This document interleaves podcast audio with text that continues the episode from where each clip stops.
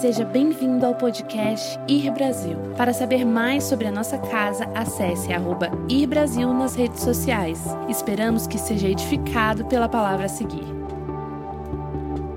Eu não sei você, mas eu estou sentindo algo de Deus aqui fluindo, viu? De verdade. Desde manhã estou sentindo uma movimentação do Espírito Santo. E eu acho que tem a ver com o que nós vamos falar agora. Existem dias que são dias importantes, e talvez esse seja o dia mais importante da sua vida. Eu, eu, não estou jogando palavra fora, eu estou dizendo para você, talvez hoje seja um dos dias mais importantes da sua vida. Talvez nesse dia de hoje Deus mude a sua vida para sempre. Deus mude a sua história para sempre. Imagine algo. Imagine uma vida sem segunda chance. Imagine uma história sem segunda chance. Imagine uma vida ao qual você não teria uma outra chance. Imagine uma vida sem perdão. Pensa comigo, como seria uma vida sem perdão? Uma vida sem a possibilidade de receber o perdão, sem, sem chance de você ter um segundo tempo. Certamente todos nós aqui estaríamos condenados. Se nós não tivéssemos uma segunda chance na vida, se nós não tivéssemos o perdão na vida, se nós não tivéssemos a chance de recomeçar, talvez todos nós aqui estaríamos condenados. E eu sinto algo no meu espírito, sinto algo dentro de mim, que nós estamos entrando no momento agora, no momento que é o momento do intervalo do jogo. E hoje eu quero pregar essa mensagem de uma maneira profética. Se você não sabe o que é a maneira profética, é aquilo que aponta o futuro, é aquilo que Deus está falando para onde nós iremos e o que viveremos. E eu sinto que essa mensagem dessa noite é uma mensagem que carrega esse teor profético. Eu sinto que nós estamos no intervalo do jogo. Já viu quando você fez, você jogou o primeiro tempo, você terminou o primeiro tempo e de repente você está perdendo o jogo, você vai para o vestiário e quando você entra no vestiário, o técnico fala assim: ei, ei, ei, ei, time, senta aqui. Nós vamos mudar a nossa estratégia, nós vamos voltar para o jogo e quando a gente voltar para o jogo, nós vamos voltar diferente. E ele começa a dizer: olha, você, você vai estar mais livre. Você, você vai recuar um pouco mais. Ele reprograma o jogo. Talvez ele substitua pessoas, mas ele vai alinhar o time para o segundo tempo. E o que eu sinto no meu espírito, no meu coração, é que nós estamos entrando num tempo que Deus está nos chamando para o vestiário. Deus está levando a gente para o vestiário, porque a maneira que nós vivemos no passado, até hoje, não é a maneira que vai fazer a gente ganhar o jogo. E Deus vai mudar o jogo através desse encontro no vestiário. Sabe, eu li uma, uma, uma declaração do Jorge Jesus depois que o Flamengo foi campeão lá em Lima, glória a Deus por isso. E diz que quando eles foram para o jogo, o River Plate estava ganhando de 1 a 0 e quando eles entraram no vestiário, o Jorge Jesus chamou, Jorge Jesus, Jesus chamou eles. E explicou: ó, nós precisamos mudar nossa maneira de jogar. E essa é declaração dele: mudamos a nossa forma de jogar. E a equipe venceu o jogo. Sabe, Deus está nos levando para o vestiário. Tudo que você viveu na tua vida aqui para trás foi uma fase que você passou. Mas agora você vai descer para o vestiário e você vai sair de lá diferente. Existe uma história que foi num intervalo de um jogo da NBA em 1986, que, vários quartos, mas um, dos, mas um dos intervalos foi quando o icônico Larry Bird. Para quem não sabe, Larry Bird era um, um cara não tão alto para o basquete, bem branquinho, que era mestre de cesta de três. Alguém aqui já ouviu falar de Larry Bird? Vocês estão tudo velhos. Diz que Larry Bird, o Larry Bird ia para a zona morta e acertava todas. E o Larry Bird estava ali no início da carreira do Michael Jordan. Em 20 de abril de 1986, essa é a foto no intervalo do jogo entre o Bulls e o Celtics. Depois daquele intervalo, Jordan volta, depois de ter tido o pé quebrado, o pé dele quebrou, e ele estava voltando. E ele disse o seguinte: que o Michael Jordan jogou tanto depois daqueles intervalos. E essa foi a frase do Larry Bird. Eu acho que é Deus disfarçado de Michael Jordan. Acho que ele exagerou um pouco. Mas são esses momentos que transformam um grande atleta em uma lenda. Naquele jogo, Michael Jordan, naquele jogo, ele fez 63 pontos, deu seis assistências, cinco rebotes, roubou três vezes a bola e deu dois tocos. A marca até hoje é a maior da história numa partida de pós-temporada. Além disso, ele arremessou, ele acertou 22 dos 41 arremessos. E essa foi a declaração do Larry Bird sobre ele. Não achava que alguém era capaz de fazer o que o Michael Jackson fez conosco, comentou Bird. Ele é o mais empolgante e incrível jogador de hoje. Hã? Igual melhor, Michael Jackson não. Obrigado, obrigado. Vou fazer um Moonwalker aqui para pagar, pra pagar a prenda. Desculpa. Acho que é apenas Deus disfarçado de Michael, de Michael Jackson.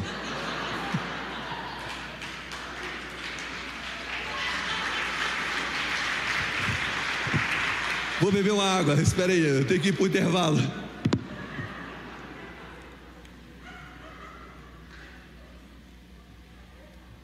Ok, ok, ok. Michael Jordan estava fazendo tanto e tão bem que me vi querendo parar e assisti-lo, ir para a arquibancada e sentar.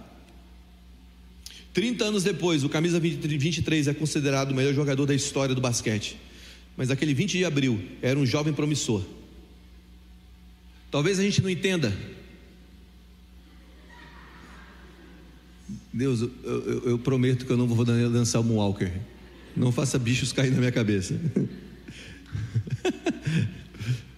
Mas naquele 20 de abril, a lenda nasceu depois de intervalos. O que eu quero provar para você é que eu acredito que nessa hora, nesse momento, Deus está nos chamando para um intervalo. Deus está nos levando para o vestiário. A Bíblia é repleta de vestiários repleta de encontros que era o vestiário entre o homem e o seu treinador. Você vai encontrar o vestiário de Saulo no caminho de Damasco. Você vai encontrar o vestiário. Você vai encontrar o vestiário de Davi lá na casa do seu pai, Jessé. Então, o intervalo pode mudar o jogo e revelar uma lenda. E a Bíblia é repleta desses vestiários. E hoje eu quero ler a história de um homem, um homem que teve um encontro com Deus e começou o segundo tempo da sua vida. O nome desse homem é Jacó. Eu quero que você pegue a tua Bíblia e deixe ela aberta aí, em Gênesis 32. Gênesis 32, versículo 22, a partir do versículo 22. Mas antes de nós lermos esse texto, deixa eu te dar um pano de fundo da história de Jacó. Jacó o nascimento de Jacó está registrado em Gênesis capítulo 25, versículo 21. Sua mãe era Rebeca, assim como seu, o seu avô, a, a sua avó Sara era estéril e esperou filhos durante 20 anos. O seu esposo Isaac intercedeu ao Senhor por favor. Então Deus ouviu as orações, abriu a madre de Rebeca, ela gerou gêmeos, Esaú e Jacó. Não se sabe a certo qual foi o ano, mas alguns estudiosos dizem que foi no ano 1900 a.C. a 1800. Depois disso, depois de ter nascido, ele nasceu, ele foi o segundo, Esaú nasceu primeiro e Jacó nasceu segurando o pé do irmão. Tanto que o nome Jacó significa aquele que segura o calcanhar. Esse é o significado do nome. Depois de ter nascido, ele ele cresceu e quando ele cresce, então ele ele entende o poder de ser um primogênito, porque a cultura judaica dá um valor especial ao primogênito. O primogênito tem o direito da bênção da mão direita. A bênção da mão direita significa a bênção sete vezes maior. Então o primogênito tinha o direito de receber sete vezes mais. A bênção da mão esquerda era uma bênção menor. Então Jacó, ele almeja ser um primogênito. Um dia o irmão dele sai, chega de uma caçada, Esaú chega de uma caçada cansado, e Jacó fala bem assim para ele: Olha, você está com fome. Ele fala assim: Me dá comida, senão eu vou morrer. E Jacó diz assim: Olha, eu te dou a comida, mas se você vender para mim a sua primogenitura. Então Esaú vende a primogenitura por um prato de lentilhas, ele come ali aquele, aquele, aquele, aquela mistura, e depois que ele come aquela mistura, ele vende a primogenitura, e agora Jacó tem a primogenitura vendida pelo irmão, mas o pai dele, Isaac, precisa abençoar isso. E Jacó era um homem peludo, ele era o Tony Ramos da época. Corta isso, por favor, do vídeo depois. Estou brincando, pode deixar.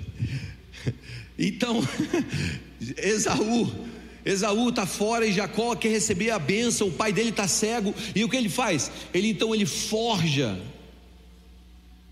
ele tenta ocupar o lugar do irmão forjando algo. Ele pega pelo de animal e bota nos braços. E, e quando o pai fala assim para ele: Filho, vem aqui que eu quero te abençoar. Ele está com pelo nos braços.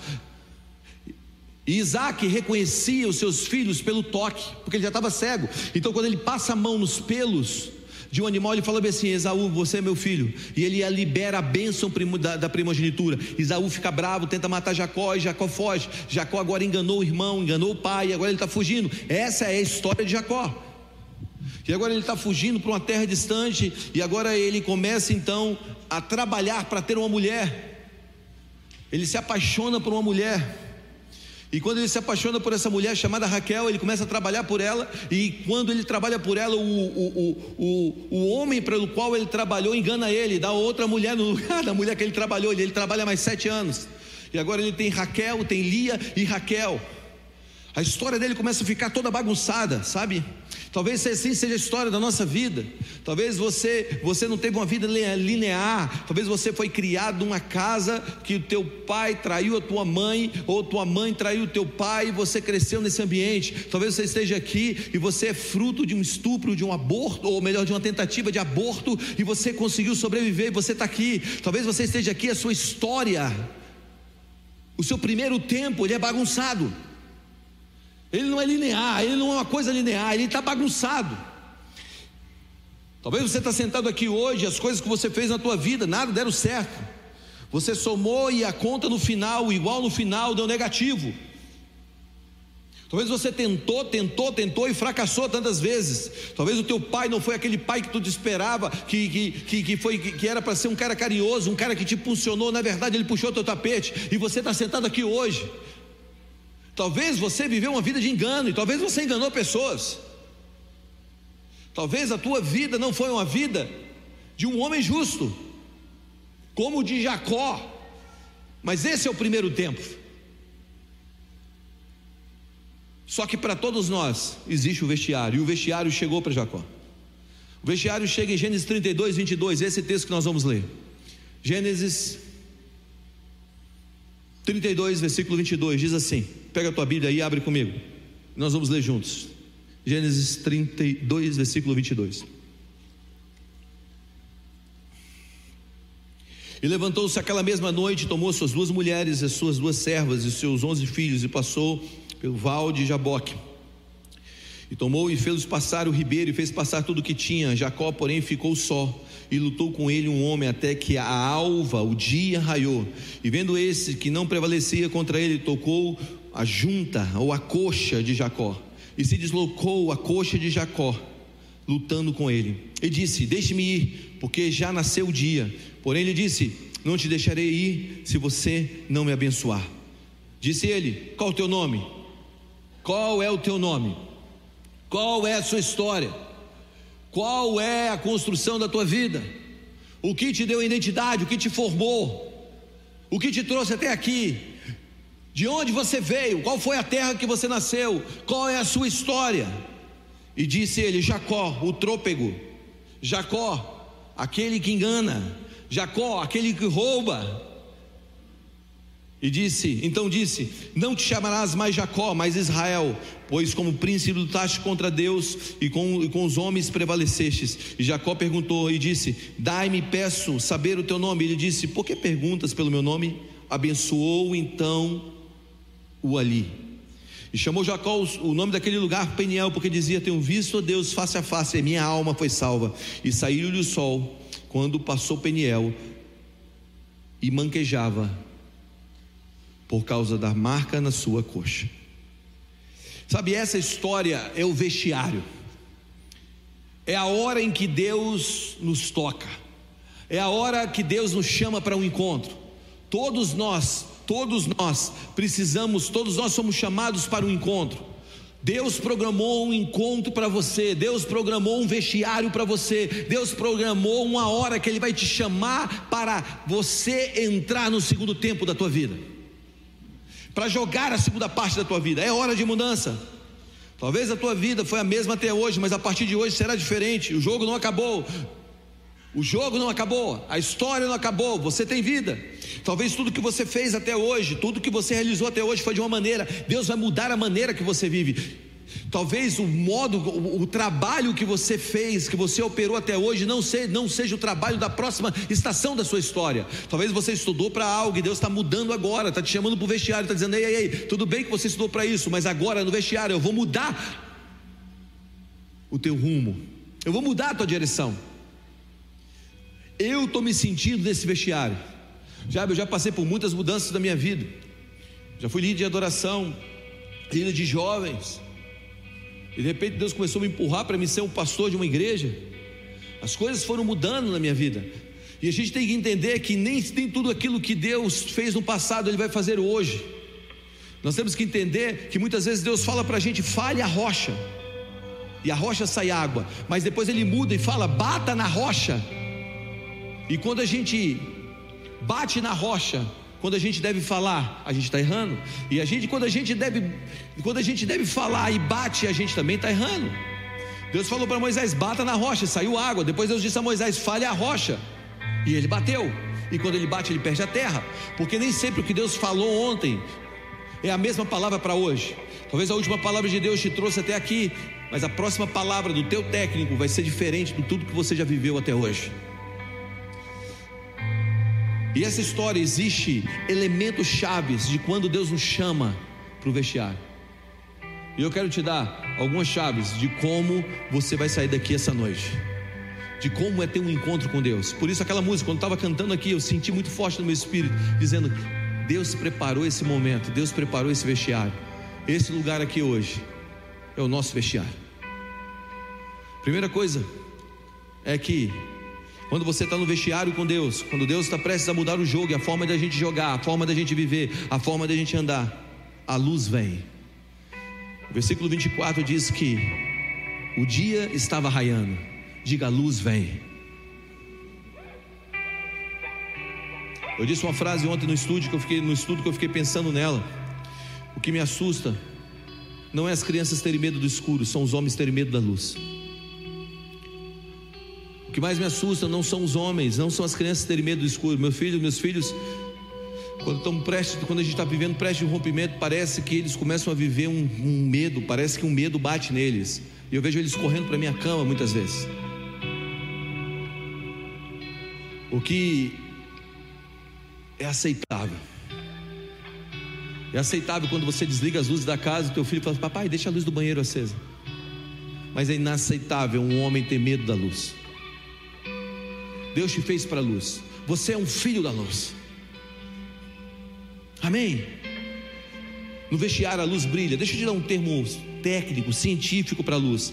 A luz é uma onda eletromagnética que se propaga tanto no vácuo quanto em alguns meios materiais.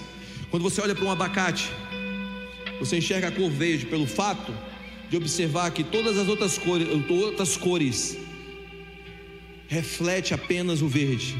Esse fato acontece em todas as cores. Mas a luz branca, que é a luz que te faz enxergar, ela carrega as cores do arco-íris nela. A luz que te faz enxergar, ela carrega as cores do arco-íris nela. Olha isso, olha que interessante isso. Que é a luz branca. Luz tem cores. Agora, se você for ver na história bíblica o que era o arco-íris, o arco-íris era o símbolo da aliança de Deus com os homens. O que significa? Significa que viver na luz é viver na aliança. Tudo que é feito fora da aliança está fora do vestiário. Deus está te chamando para um tempo de aliança. Escuta o que eu vou te dizer. Deus quer te dar muito, mas Ele não vai te dar até que você tenha uma aliança com Ele. Por quê? Porque Deus não quer te dar aquilo que vai te roubar dele. Deus quer prosperar uma geração, mas essa geração vai ser próspera depois da aliança, depois da luz. Você entende? Você entende que Deus quer derramar riquezas, prosperidade, bênção sem limite sobre o seu povo, mas a Bíblia diz que primeiro lugar é o reino de Deus e depois as demais coisas serão acrescentadas. Então, nesse vestiário, Deus está dizendo: ei, ei, ei, antes de você dar o próximo passo, antes de eu mudar o jogo, você viveu a tua vida de uma maneira até aqui, mas agora vai ser diferente. Você construiu o teu ministério de uma maneira até aqui, mas daqui para frente será diferente. Eu estou te chamando para uma aliança comigo. Antes de você sair para jogar o segundo tempo, Deus está dizendo: Eu quero te dar esse jogo. Eu quero fazer você acertar na história da vida. Eu quero fazer você ter a melhor família dessa terra. Eu quero, eu tenho o desejo de ver os seus filhos crescendo em meus caminhos. Eu tenho o desejo de derramar sobre você bênção sem limites, mas eu quero o teu coração. Buscar em primeiro o reino de Deus e sua justiça, as demais coisas serão acrescentadas. A luz é uma aliança.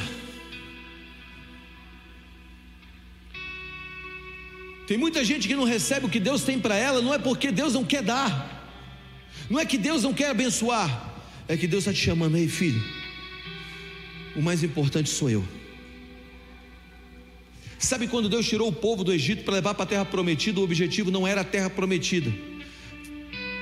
Você sabia disso? Quando Deus tira o povo do Egito, Deus fala para Moisés, fala para Faraó: Deixa meu povo ir para me adorar no deserto. Para me adorar no deserto. O objetivo de tirar o povo da terra prometida era um encontro. A terra prometida era a consequência do encontro. O que eu quero propor para você é que quando nós chegamos na promessa antes do encontro, a promessa se torna mais poderosa do que o encontro, do que o Deus que te deu a promessa. Então o que Deus faz no meio do caminho entre você chegar na promessa que Ele tem para você? Ele vai te dar um encontro esse encontro é aliança, é o vestiário. Porque quando você encontra Deus, antes de viver o que Deus tem, o que Deus tem se torna menor do que quem Ele é. Faz sentido? Vocês estão aí?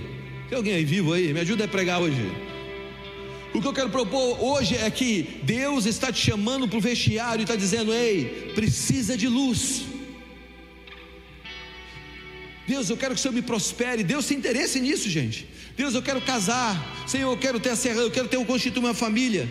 Se você quer constituir uma família, faça uma aliança com Deus. Antes de você ter uma família, faça uma aliança com Deus. Antes de ter recursos e finanças abundantes, faça uma aliança com Deus. Antes de ter fama, faça uma aliança com Deus. Antes de ter aquilo que vai mudar a sociedade, faça uma aliança com Deus. A aliança vem antes do sucesso. A aliança vem antes do sucesso. Vamos lá, a aliança vem antes do sucesso, a aliança vem antes da promessa, a aliança vem antes da abundância, a aliança vem antes da família. Deus, por que não tem? Porque você não está preparado. Deus não está preparando uma promessa para você, Deus está te preparando para a promessa. Vou repetir: Deus não está preparando uma promessa para você, cara. Deus está te preparando para lá, porque se você chegar lá antes de estar preparado, vai dar ruim. Luca, por que algumas coisas chegam mais rápidas para a vida de uns e mais devagar para a vida de outras? Muitas vezes é porque alguns têm uma aliança. E Deus está dizendo: Você está pronto para isso? Toma. Tirando o pai do Rodolfo, pai do Rodolfo Abrantes. Quem daria a arma para um menino de 5 anos, 6 anos? E o pai do André? Sabe, teu filho não chega para você com seis anos e fala assim: pai, eu quero um carro. Toma aí, filhão. Você não chega lá com 13 anos e fala: pai, eu quero um carro. Toma aí, filhão. Vai lá, vai dirigir. Não, não, não, não, não, não. Você sabe o que ele precisa ter antes de herdar aquilo. A não ser um amigo nosso que a gente estava jantando. Quem estava jantando? O João. O João estava jantando comigo. Estava jantando com um cara que ele ele é o bam bam bam do Fortnite lá nos Estados Unidos. Bam, bam, bam. Então, quando o Fortnite vai lançar umas skins, tem um cara na Coreia, um menino na Coreia de 15 anos, que tudo que ele coloca faz a venda das skins assim. Eles vendem mais de 200 mil skins só pela postagem do menino. Aí ele estava me contando que eles estavam numa festa de família, 200, 300 mil skins. Estavam numa festa de família, aí ele falou assim: droga, esse menino tá maluco mas eu vou ter que dar para ele uma Lamborghini. O menino de 15 anos pediu uma Lamborghini, senão não ia apostar mais para vender as skins. E ele deu uma Lamborghini para um digital influencer.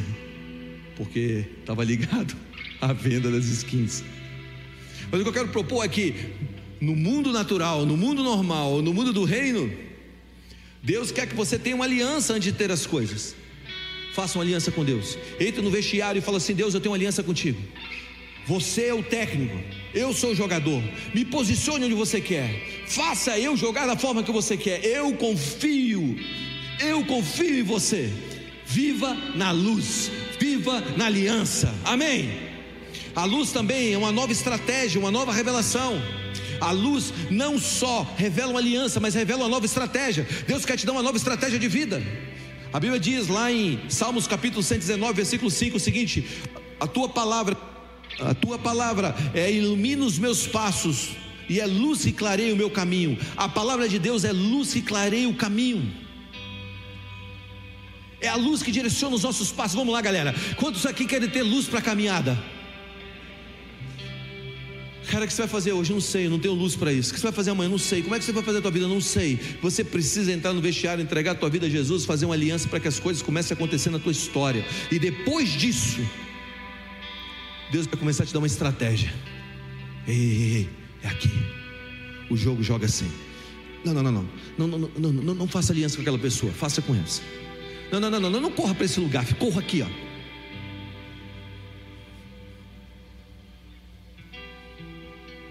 Você sabe que o Barcelona do Pep Guardiola era o Barcelona que menos corria, né? Que os jogadores corriam.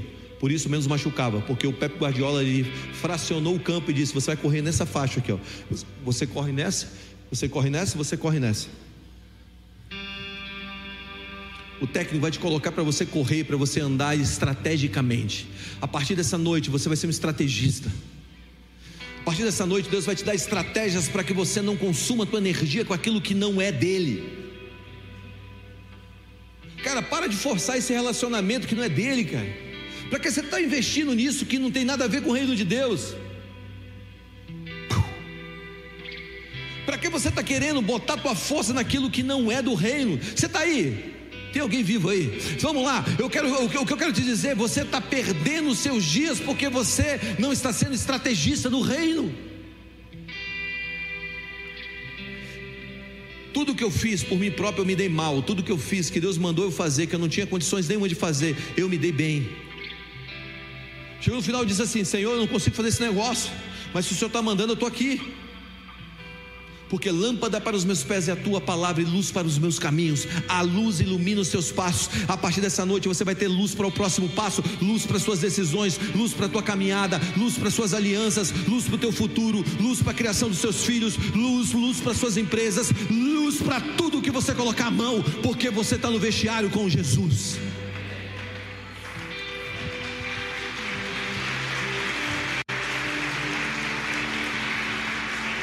Luz também é, uni, luz também é, é unidade. Olha o que a Bíblia fala em 1, 1 de João, capítulo 1, versículo 7. Se porém andarmos na luz, como Ele está na luz, temos comunhão uns com os outros, e o sangue de Jesus, o seu Filho, nos purifica de todo o pecado. Se andarmos na luz, se andarmos na luz, como Ele está na luz, temos comunhão uns com os outros. Na luz, Deus vai mostrar com quem você deve andar e quem você não deve andar. Deus vai mostrar o tipo de aliança que você deve ter com as pessoas. Eu disse que existe existe pessoas que entram na nossa vida como lição, existe pessoas que entram na nossa vida como bênção.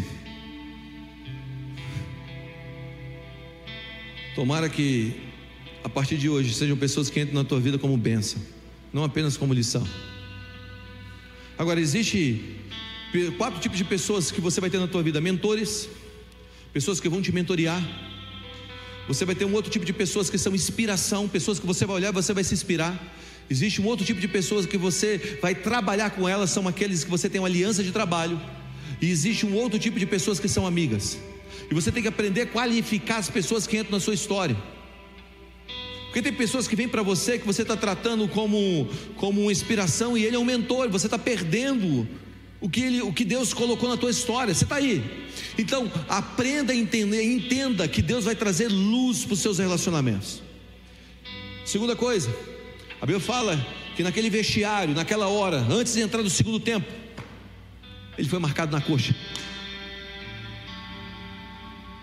Ele foi marcado na coxa. Tocou a coxa. Agora, quando você vai estudar cultura antiga, você vai entender uma coisa, presta atenção. Colocar a mão sobre a coxa era uma forma usada para juramento no Antigo Testamento. Eles colocavam a mão sobre a coxa e juravam. Por quê? Porque a coxa é um dos lugares mais fortes. Olha o que diz Gênesis capítulo 47, versículo 29. Jacó viu na terra do Egito. Jacó viveu na terra do, Egito 17 anos de sorte que os dias de Jacó, os anos da sua vida foram 147 anos. E aproximou-se, pois, o tempo da morte de Israel. Chamou José, o seu filho, e disse: Se agora achei mercê a tua presença, rogo que ponha a mão debaixo da minha coxa e uses comigo de benevolência. E de verdade, rogo-te que não me enterres no Egito. Ele está dizendo: Ei, o que eu quero de você, eu quero que você faça o juramento. Sabe, no vestiário é a hora que a gente bota a mão na coxa, é a hora que ele marca a nossa coxa, é a hora que nós levantamos juramentos, é a hora que nós declaramos verdades. O que significa? Significa que agora, naquele lugar, no lugar onde marca a nossa coxa, no lugar do juramento, nós começamos a sermos marcados pelas promessas de Deus nós somos marcados pelas palavras de Deus. Diga, eu sou marcado pelas, pelas promessas de Deus. Eu amo isso. Ah, você não é ninguém. Não, não, não, não. Eu sou marcado pelas promessas de Deus, meu irmão. Você é marcado pelas promessas de Deus. Você, você, a coxa marcada é marcado pela promessa. Você está marcado, selado pelos céus. Você está selado pelas promessas de Deus.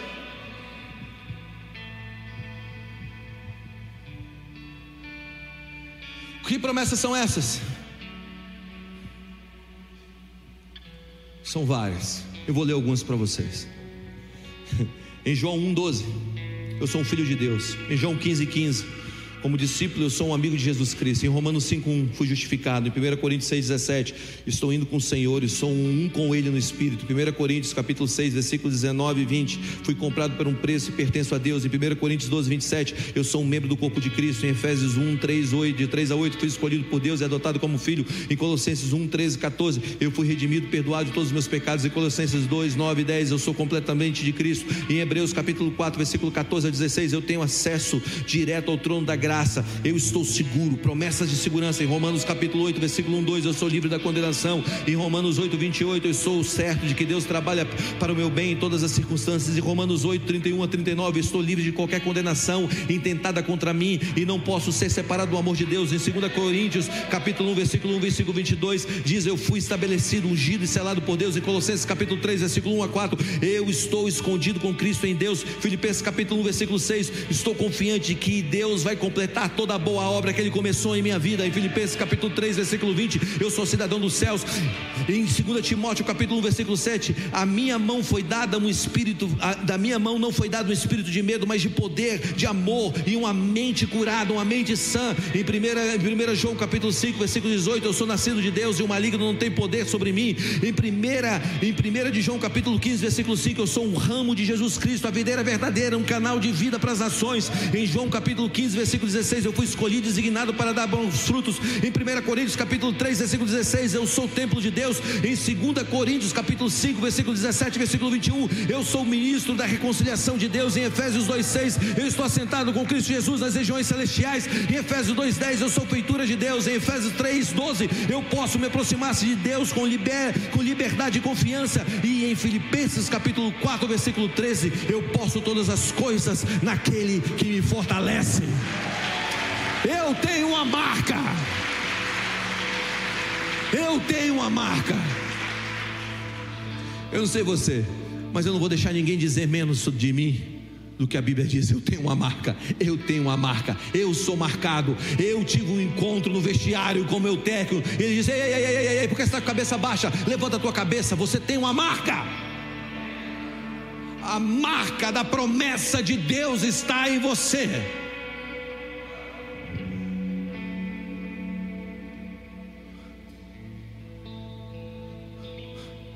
Não ceda a qualquer tentação, você tem uma marca. Não ceda a qualquer proposta, você tem uma marca. Sabe, não se rebaixe, não se rebaixe aos níveis baixos da vida, você tem uma marca. Se valorize, você tem uma marca, você é um filho de Deus. Vamos lá, diabo, toma essa, você é um filho de Deus.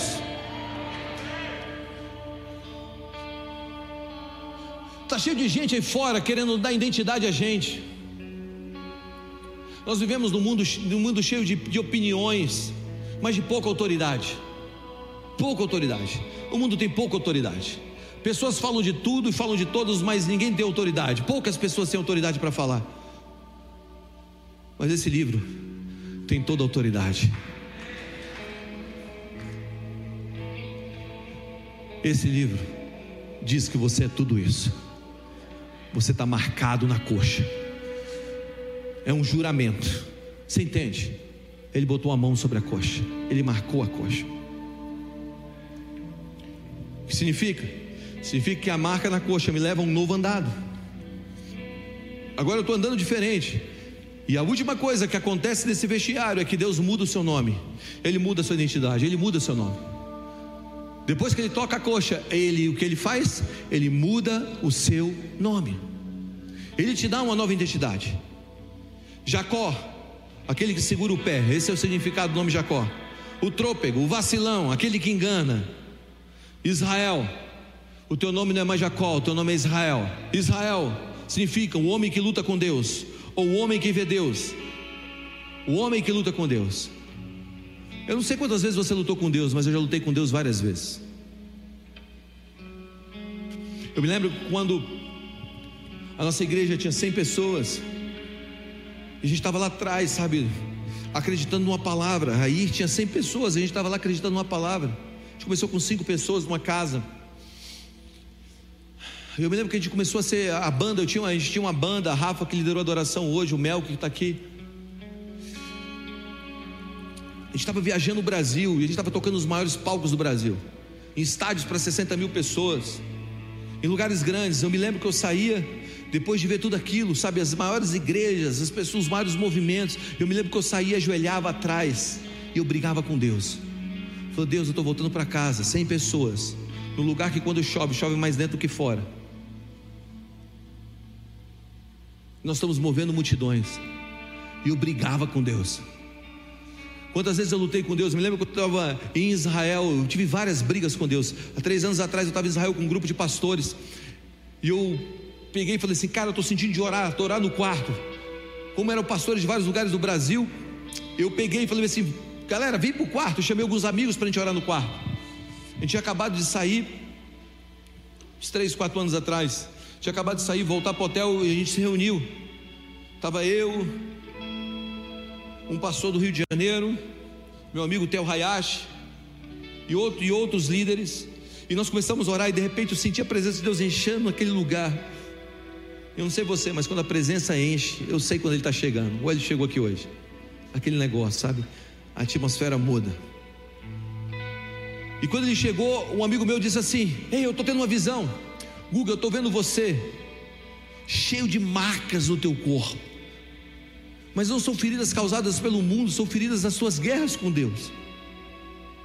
Eu lutei muito com Deus, muito. Não, não, não, não, não, não. Esse negócio vai acontecer, Deus. Eu sei que vai acontecer. Não é pressionar Deus, é lutar com Deus pelas promessas que Ele tem. Não, não, não, não. Por Deus, eu tenho certeza. Eu vou ficar aqui nesse lugar. Sabe o que acontece?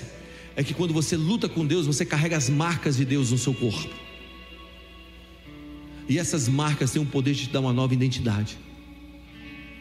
Esse homem chamado Jacó, que virou Israel, ficou, ficou conhecido como patriarca dos hebreus. Através do seu chamado e dos seus filhos, nasceu as doze tribos de Israel. Ele se tornou o nome de um país no Oriente Médio, formado pelos descendentes hebreus, conhecido como os filhos de Israel o povo de Israel, os israelitas. Talvez as suas lutas com Deus, no secreto, um dia vai dar identidade para uma nação inteira. Talvez as suas brigas com Deus no secreto vai mudar a história de famílias e famílias. Deus está te chamando de um novo nome. Talvez o nome que você tem hoje é o nome de um órfão. Talvez o nome que você tem hoje é o nome de um homem cansado Talvez o nome que você carrega hoje é o nome de eu sou fruto de um estupro. Talvez o nome que você carregue hoje é o nome de uma história muito ruim. Mas você está no vestiário. E ele está dizendo: não, o teu nome não é trôpego.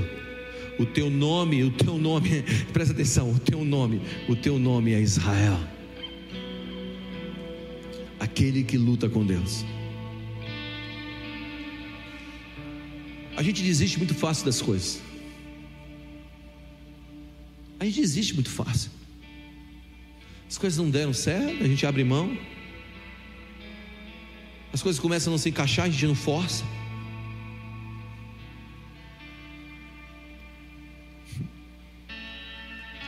Eu quero dizer uma coisa para vocês, e eu encerro com isso.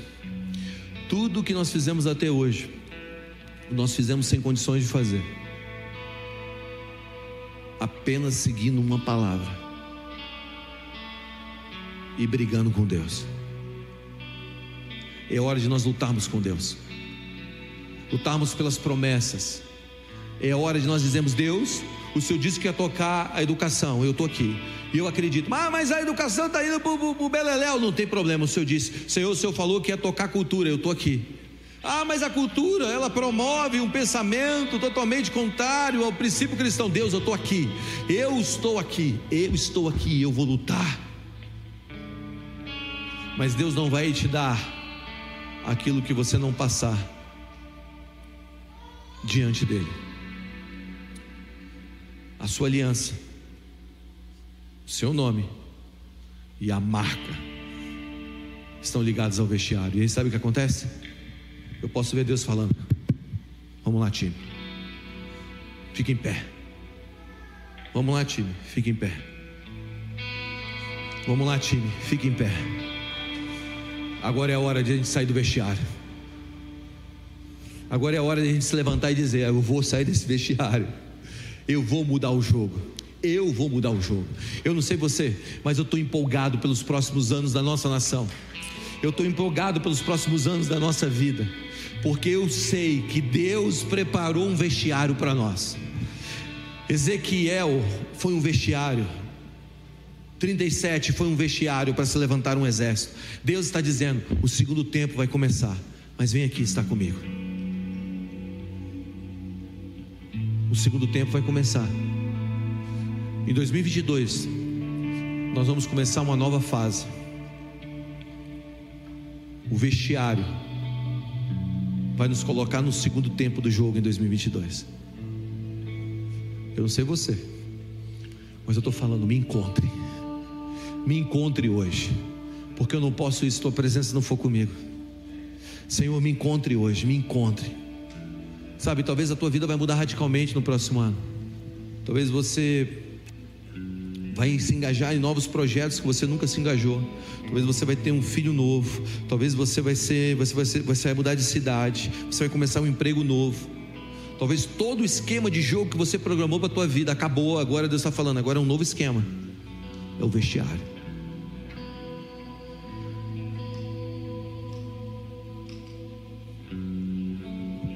Mas depois do vestiário é que as lendas nascem.